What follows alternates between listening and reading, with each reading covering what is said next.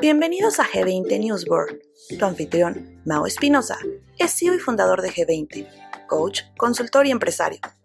Ha dedicado su enfoque profesional a la industria automotriz desde 1996, trabajando con miles de profesionistas en más de 20 países, con maestrías en la Universidad de HS París y Oxford en coaching, cambio y liderazgo.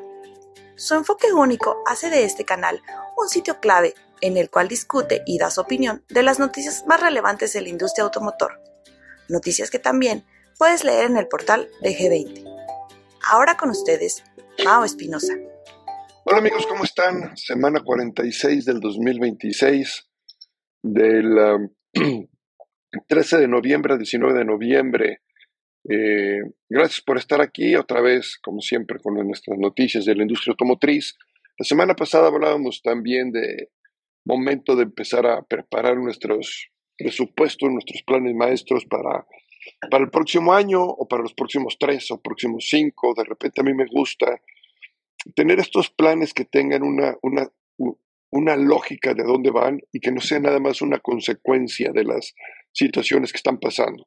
Esa planeación tradicional de qué pasó el año pasado y vamos a aumentarle lo que dice la inflación, más un poquito más o un poquito menos, dependiendo de nuestra situación, o vamos a esperarnos a ver qué nos dice alguien para ver este, cómo planeamos. Creo yo que estamos dejando pasar grandes oportunidades de crecimiento de nuestro negocio, gran entendimiento de nuestras mismas agencias eh, o concesionarias. Eh, ojo con ese gran entendimiento. Les voy a decir por qué. Todos los negocios, todos los negocios tienen ciertas debilidades, independientemente de que si la industria va a crecer un 15, un 20%, o un 10 o un 5, dependiendo de la marca. En términos generales se dice que la industria año, el año próximo, 2023, va a separar el millón doscientos mil eh, unidades. Hay quienes dicen que hasta el millón doscientos cincuenta. A lo mejor millón doscientos, a lo mejor millón doscientos, sí. Pero bueno, eso implica un crecimiento de un poquito más de 100 mil unidades en el año. Tiene sentido, no hubo unidades este año, no había inventario, empezamos a tener más inventario eh, en estos últimos meses. El mes de noviembre, el mes de noviembre van a ser meses que nos van a decir mucho por el nivel de inventario que van a tener sobre todas las marcas que liderean el mercado. Entonces, este, pero la parte principal, la parte principal que yo les digo es, a ver, ¿cómo está la productividad de nuestra gente? ¿Cómo está la productividad de nuestros vendedores? ¿Cómo están nuestros talleres mecánicos? ¿Cuánto nos está haciendo falta para poder lograr ciertos resultados? Eh, ¿Cómo está nuestra, nuestra inversión en el negocio? ¿Qué tipo de retorno deberíamos de tener en el negocio? Y todo eso, desde luego, todo eso te dice los niveles donde debería de estar tu negocio y hasta dónde estás trabajando en ello para poderlo llevar. hay diferentes escenarios que deberías de tú visualizar como control de tu propio negocio, como un estudio de fortalezas y debilidades de tu negocio, no de la industria, no de la marca que representas, es más, no de tu negocio, de tu gente, exclusivamente de tu gente, tus gerentes. Vamos a empezar por tus gerentes. ¿Cuándo fue la última vez que hiciste realmente un, un estudio FODA real de tus gerentes? ¿Cuáles son sus fortalezas? ¿Cuáles son sus debilidades? Si trabajamos en esas debilidades, si le damos más, eh, valga la redundancia, más fuerza a esas fortalezas? ¿Qué tanto te pueden hacer crecer en, el liderazgo para afectar los resultados? Y, nada más con el puro estudio, con lo que puedas entender de lo que tu fuerza gerencial, tus líderes, tus eh, guías de tu negocio pueden mejorar, hombre, se tienen que ver reflejados en los resultados de la empresa. Y luego de ahí te vas, si quieres, a tus productivos, a tus vendedores, a tus asesores, a tus mecánicos, a tus técnicos, ¿qué tanto pueden mejorar? No qué tanto podemos usar la adicional, luego podemos meter mercadotecnia para ver qué tantos eh, clientes nuevos podemos traer a cada una de las áreas. Ojo, de repente pensamos en mercadotecnia y pensamos exclusivamente en, el departamento de unidades. Eh, y hay mucho que hacer en postventa. Y, en el caso de, en el caso del sector eh, del tracto que sí hace más mercadotecnia para postventa, porque el negocio claramente está de ese lado, este, hasta dónde estamos eh, promoviendo esa creatividad adicional. Entonces, hay mucho que hacer, creo yo, desde el punto de vista de escenarios. desde la perspectiva de qué es lo que requiere mi negocio y a partir de ahí empezar a planear. O sea, tú planeas si esto es lo que tengo que dar resultados hoy día, si esto es lo que tengo que mejorar, qué impacto tendrá en mi operación y qué tengo que hacer para que eso mejore. Ahora, a eso le vas a sumar si tu marca trae mejor inventario para el próximo año, si tu marca trae una, una, eh, una planeación fuerte para los próximos 3, 5 años, cómo te tienes que ir ajustando a eso y cómo te tienes que ir sumando a eso. Y entonces vas a tener dos líneas muy claras, una la que te dice tu marca, la que te dice tu propia eh, OEM, que es la que te está dirigiendo, y otra que es la tuya. Entonces, de otra forma, la tuya nunca, nunca alcanza. Y la tuya debería ir por adelante, la tuya debería estar jalando, tú deberías estar presionando más a tu propia marca para que te dé mejores resultados. Entonces, bueno, eso como complemento de, la, de la semana pasada, Hoy dentro de las noticias que quiero hablar es la de los vehículos eléctricos, cómo están quemando dinero esas, esas empresas. ¿eh? Es impresionante la cantidad de dinero. Eh, aún así les alcanza, aún así este, han, han, este, han llegado a tener eh, los suficientes, eh, perdón, los, suficientes, los resultados suficientes como para poder estar y aguantar un par de años más empiezan a entregar unidades, entonces eso es, eso es importante. Ahora, por otro lado, en este mismo tema, eh, en, eh, el CNBC sale un, eh, un, artículo de reporte del consumidor donde pues, no son muy buenas noticias para los vehículos eléctricos, ¿no? Ya con la, entre más vehículos hay en la calle, este, esta parte inicial de, de la emoción del mercado del vehículo eléctrico, pues empieza a demostrar que su, eh, no el rendimiento, pero su eh, calidad a lo mejor no está donde quisiera que estuviera, ¿no? Entonces, este, fíjense bien, el reporte nos dice, se analizaron más de 300 mil vehículos que ya están este, circulando en las calles, ¿no? Eh, para empezar, o sea, no son, no son, no son poquitos los vehículos que, o los dueños de vehículos que se les, que se les pidió este, que hablaran de este, o que contestaran esta encuesta, son más de 300 mil. Eh, y bueno, por un lado te dicen que están muy contentos, que el ahorro en gasolina, que no tener que ir a las gasolineras es una maravilla. Sin embargo, este, estos, estos clientes también te hablan que a lo mejor el híbrido funciona mejor, ¿no? A lo mejor eh, la tecnología híbrida eh, eh, estarían más contentos con ella. Tesla, fíjese bien, Tesla mejora un poquito, pero la gente sigue estando no 100% contenta con el, con el producto hablan de, de, las partes, de las piezas, eh, porque llegan a suceder cosas, accidentes mientras sean, una, mientras sean máquinas, las máquinas se descomponen, nos guste o no, o sea, por más que digamos que nuestras máquinas, no existe la máquina perfecta. Entonces los tiempos de compostura, los tiempos de arreglar, eh, cuando hay accidentes de body shop o de reconstrucción, ahí es donde eh, empiezan a, sufrir un poquito más este tipo de, productos y bueno, la gente, la gente ya no los califica al nivel que los calificaba eh, en el pasado.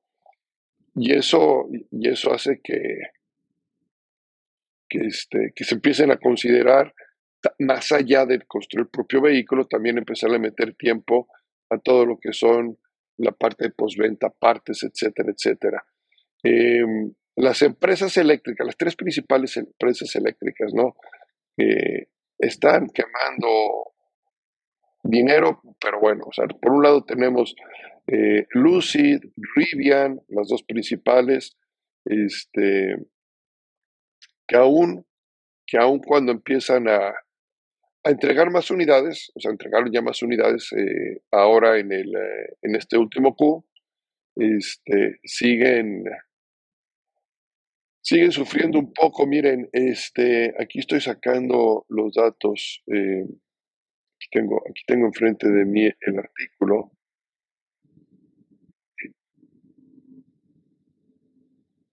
Donde nos dice, por ejemplo, el caso de Lucid, que su ingreso, su ingreso ha mejorado en 490 millones en el periodo de julio-septiembre, eh, de tres, eh, o sea, lo mejoró, lo cual hizo que sus pérdidas disminuyeran.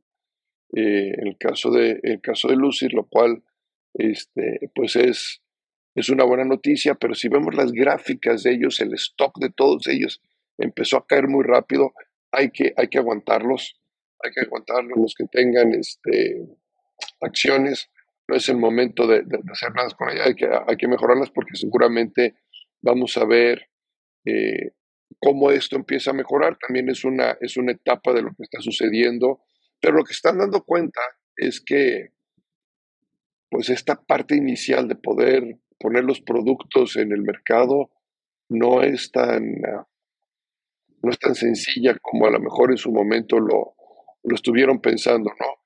Eh, y bueno, este, ahí está, eh, sobre todo Lucid y eh, Rivian son las dos marcas que realmente quieren competirle directo a, este, a Tesla. No creo que le vayan a llegar, pero sí van a sacar un sustito. La gente de Lucid es gente que sabe hacer muy bien su trabajo. Entonces, bueno, pues ah, por ahí está, por ahí está esa noticia que pueden leer y ver más a, detalle en nuestra página de, de, G20, ¿no? en el dashboard, este, perdón, en el, en el newsboard, en el newsboard, ahí van a poder ver y entender qué es lo que está sucediendo.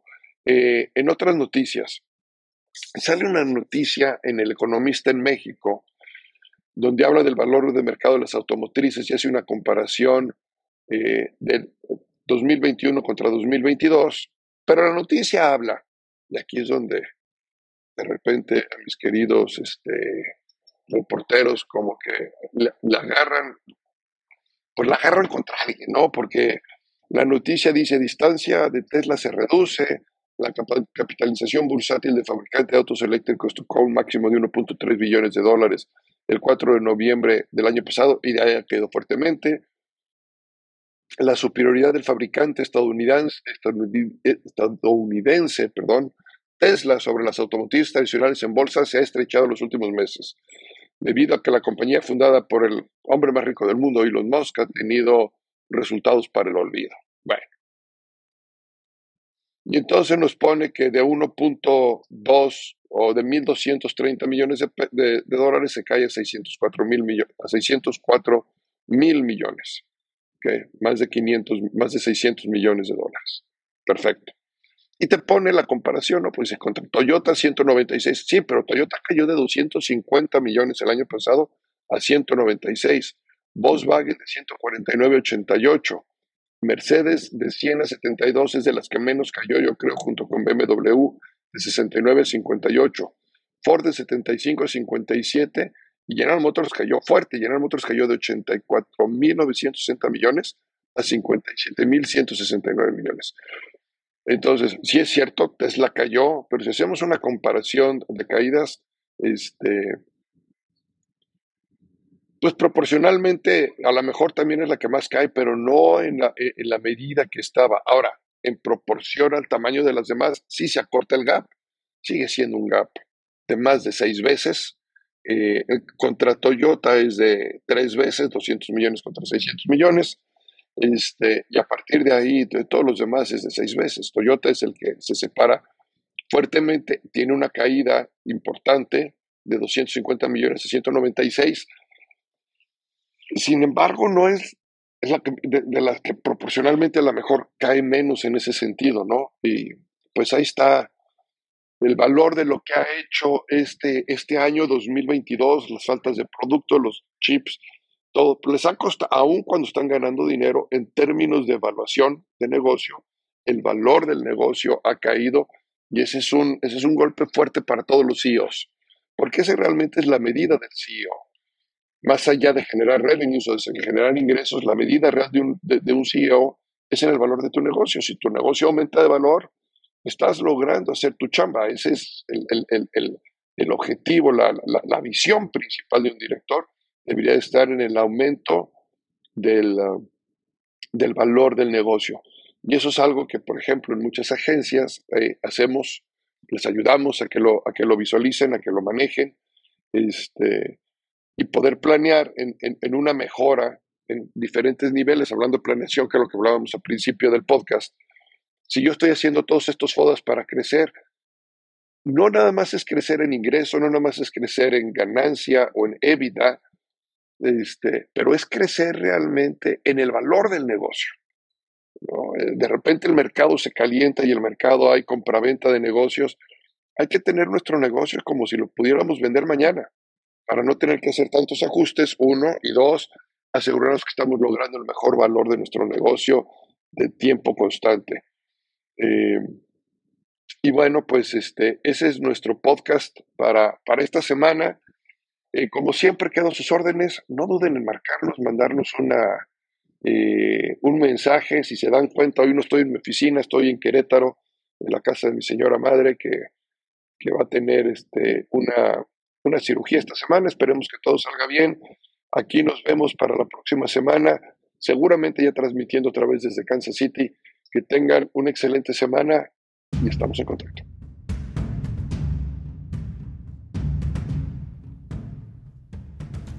Gracias por escuchar. Esperamos que hayan disfrutado de este podcast. Asegúrate de seguirnos semanalmente y visitar nuestras redes sociales. Si hay algún tema que quieras que Mao analice, discuta o dé su opinión, envíanos un mensaje. Hasta pronto. En G20 desatamos tu potencial.